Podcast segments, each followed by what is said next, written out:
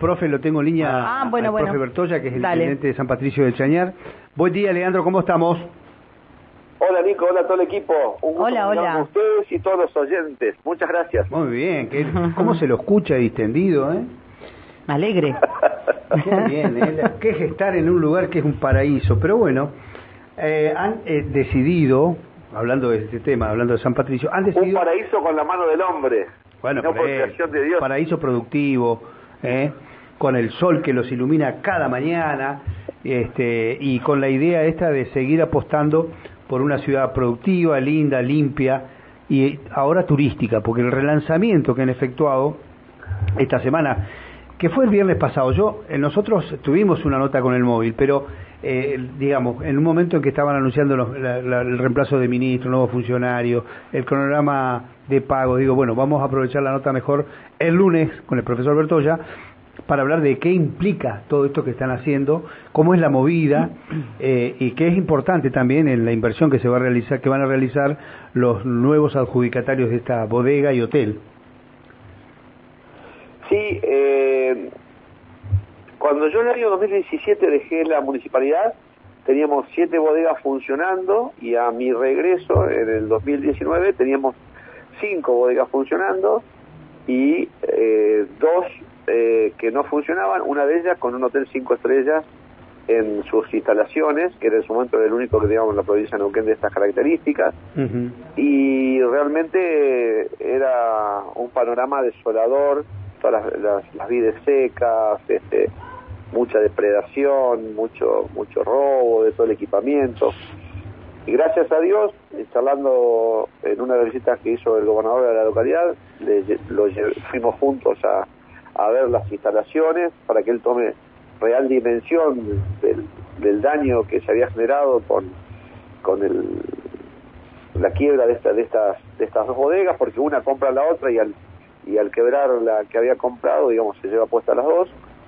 Eh, y bueno, ahí se empezó todo un plan de trabajo junto con el Ministerio de Economía, con el IADEP, eh, con la Fiscalía, eh, para llamar a un concurso de inversores que se concretó hace unos pocos días la presentación de, la, la selección de la presentación de las propuestas y gracias a Dios la propuesta presentada y aprobada que no solamente que permite la reactivación de todo lo que es la parte del cultivo de la vid, sino también que agrega este, nuevos enfoques que tienen que ver con los alojamientos para los sectores medios y altos del petróleo, este, también cancha de golf, eh, gastronomía, obviamente, eh, y toda una agenda de trabajo que va a permitir no solamente hacer los vinos de excelente calidad que tenemos, sino también eh, otras actividades complementarias que van a dar eh, una diversidad de oferta laboral, que es lo que en definitiva buscamos nosotros para nuestra comunidad, que hasta ahora no teníamos. Así que estamos muy contentos.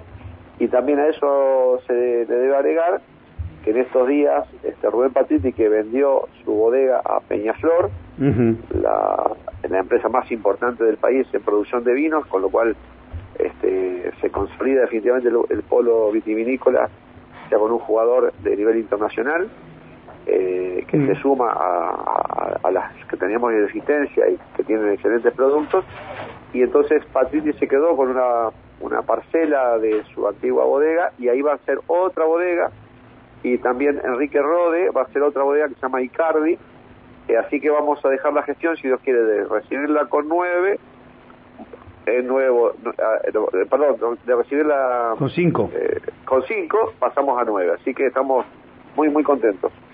Está bueno, ¿eh? Está bueno, está muy bueno. Peñaflor fue realmente, yo me acuerdo, eh, no sé, no, me acuerdo de los vinos Peñaflor, pero me acuerdo de los auspicios de Peñaflor que históricamente en la década del 70 auspiciaba al equipo oficial Peugeot, a otro equipo de turismo de carretera y también este, a Nicolino Loche, el boxeador.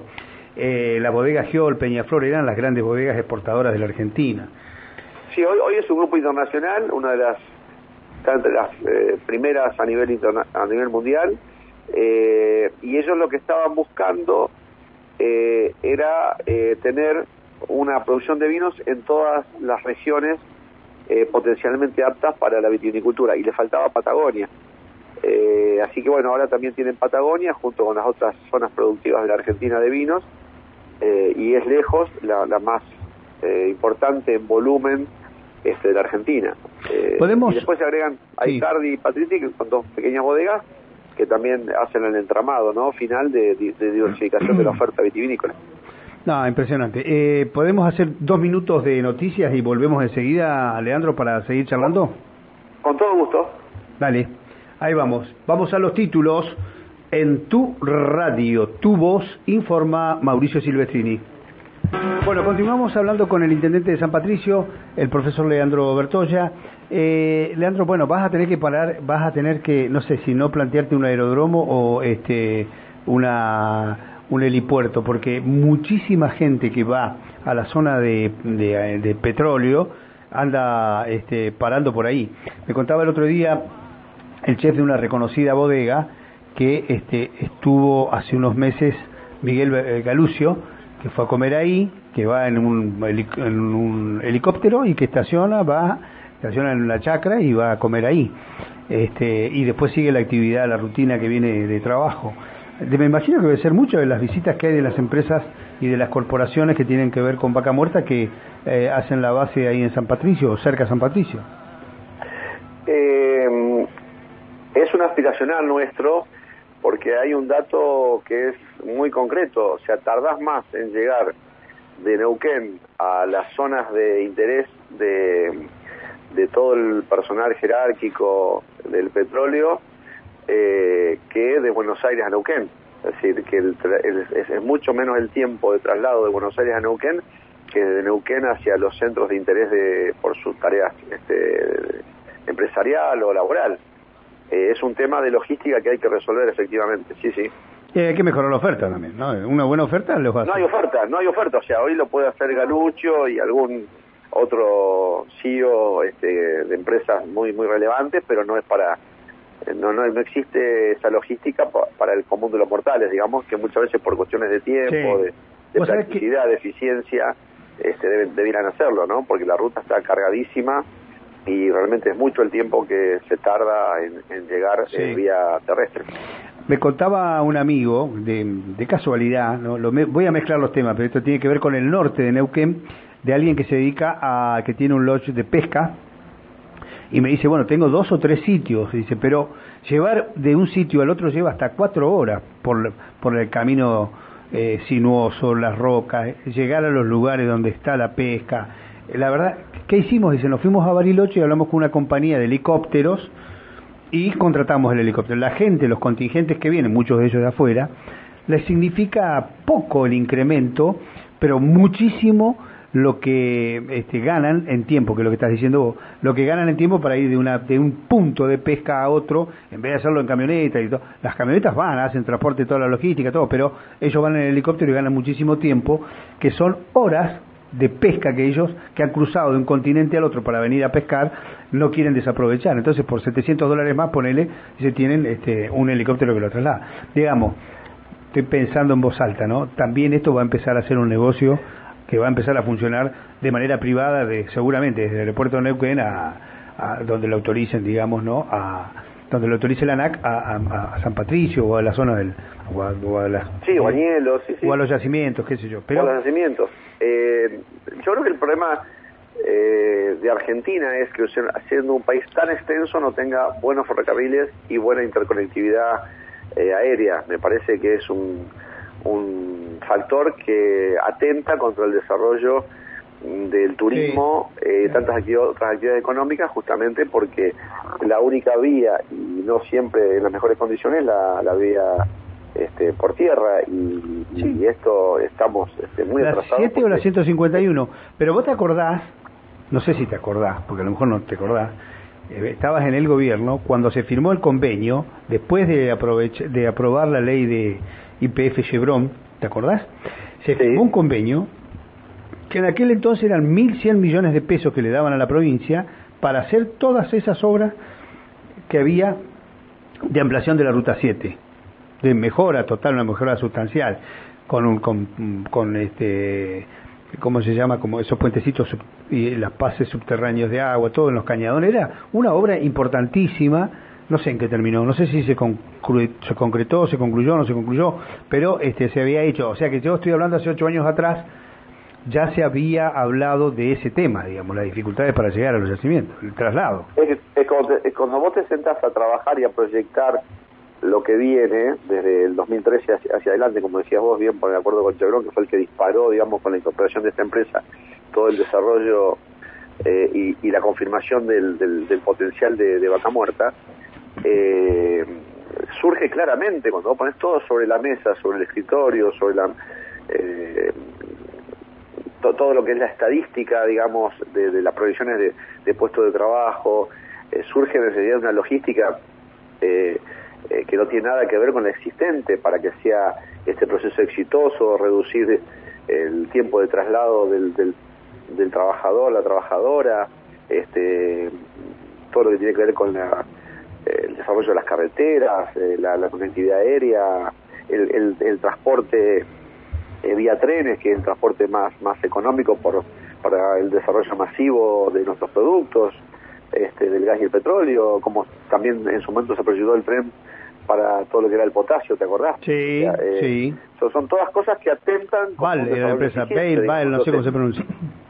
Sí, entonces todos estos, estos eh, estudios, digamos, previos están. Lo que falta es que las cosas sucedan, digamos, y bueno, y no están sucediendo lamentablemente con la pero, que la actuación lo demanda, ¿no? Sí, lo que vos estás diciendo, hay un ejemplo muy claro que se dio, a, como diría mi vieja, a plena luz del día, ¿no? En, digamos, on, online, porque todos los medios lo publicaron, fue la licitación, de la última licitación del gasoducto, ¿por qué se había parado? por los intereses que representan los que tienen que decidir y representan intereses de determinadas empresas, o de unas o de otras. O sea, el, nudo acá no, es, no involucra a nadie local, eh, tenía que ver también con quién se quedaba con la cometa. Esto lo decían todos los medios principales de energía. Vos eh, agarrabas los medios que hablan de energía y dicen el problema, eh, la traba está acá, estaba en las válvulas la otra dice, no, no están los caños, los caños estaban, esto estaba. Ahora resulta que a la semana publican que están los caños ya depositados en Neuquén.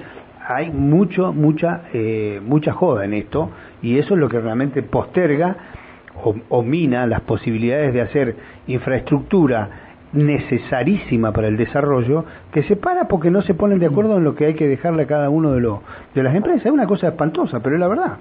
Es la verdad. Yo siempre rescato una una frase de, eh, de Papo, de Napolitano, sí.